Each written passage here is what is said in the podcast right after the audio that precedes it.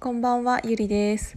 あの今日はえっ、と夕方というか夜8時前ぐらいかなに東京駅着いてでそのままえっ、と新居の方に行ってきたんです。っていうのはえっ、と私10月10日から新しい家に着くんですけど。あ着くんですけどっていうか住むんですけど、えー、と妹と一緒に住むんです住む羽目になって 妹と一緒に住む羽目になってで私よりも先に一足早く今日妹が、えーと、そっちの家の方に引っ越してきたのでなんかちょっと見に行こうかなって思って行ってきたんですけどあのなんでこんな一瞬でこんなに散らかせたっていう。まあね確かにあの引っ越し直後だったからっていうのはあると思うんだけどあのそもそもさあの段ボールをなんで全部開けるかなって あの一つずつ開けてあの片していけばそんなに散らかることはなかったはずなわけ。なんだけどなんかもうさきっと大した荷物でもないくせに 段ボールの中とかもなんかいろんなところにいろんなもんしまっちゃうもんだからどこに何が入ってるか全然分かってないらしくって一つのものを出すのにあのいろんなものを開けたんだろうね。もうさ普通さ大体もうこの収納に入れるものはこの段ボールこの収納に入れるものはこの段ボールっていうのさもう箱を開けた瞬間からもうさ分かるようにしとけばいいのになんでいろんなところにいろんなもん詰め込んじゃうかなと思ってだからもうあの大阪から帰ってきてさあの、疲れて 帰ってきたのにもかかわらずもうなんか家の中見たらもうバーンって 心の扉がバーンって閉まって。もうきのこの山食べながらちょっと片付けしてたんですけどで妹は、えーと、昼間、えーと、看護師の仕事をしながら夜間の学校に行っているので私が帰った時にはもう夜間の学校に行っていたんですね。だからあの一人で妹が帰ってくるまでになんかねねなんかもう片付けれるところは片付けて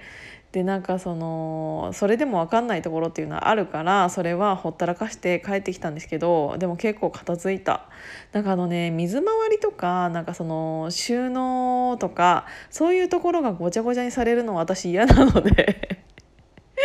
あと次ねあの床があの白いからあの髪の毛とかが落ちてるのもすごく気になるんですよ。だからあの髪の毛とかももう嫌なの。なんか一本でも落ちてたら。見ちゃったらコロコロせずにはいられないっていう潔癖じゃないの。潔癖じゃないんだけどもう見たらさ片したいじゃん。そうなんか下ネタ全然下ネタなわけではないんだけど私そのあのお掃除がしたくないというか何て言うんだろうね。あの髪の毛が絡まるたり下に落ちてるのが嫌だからこそあのアンダーウェア アンダーヘアアンダーヘアだね。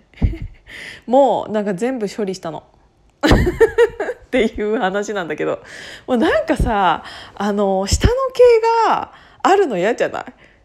何の話になったのか分かんないんだけどあそこの毛が、あの排水口とかに絡まってんのも嫌なのよだから私は下の毛もう全全部なくならしたの。何の話？なんで私あの万人に向けて私の下の毛の話してんのか分かんないんだけどでもあのもししてない人がいたら絶対した方がいいと思っていてそもそもさあそこってあのパンツとかをない時の人間が必要なものだったじゃないですか。ばい菌とかが入らないようにするためのでしょ。でも今に今に至ってはもう普通に下着を履くんだからさいらないわけよ。であのお医者さんとかもいらないって言ってるし。だからそれだったらない方がいいですねってなって私はもう早めに処理をさせていただいたんですけど。そうだからあのああいうのがえっ、とあの一本でも落ちてたら嫌なの私。特にさ髪の毛だったらまだしもあの縮れ毛が部屋に落ちているっていうのがもう考えられ 考えられないから。もうあのできたらこれからあの恋人になる人がいらっしゃるのであれば全部剃っていただきたい。っていう話。もうこんな時間だからそんな話で終わらせていただいてもいいですかね。ということで。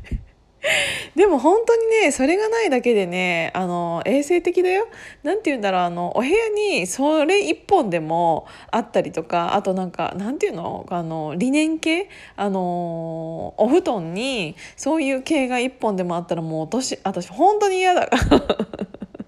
だってなんかコロコロでもさ取れないじゃんあれって。なんか変な方。なんであんな形になったわけ？もういいかその話は。だからあれがないだけで全然部屋のなんかお掃除とか全然楽になるよっていうお話で最後は締めくくろうと思いました。今日も聞いていただいてありがとうございました。じゃあおやすみなさい。じゃあまたね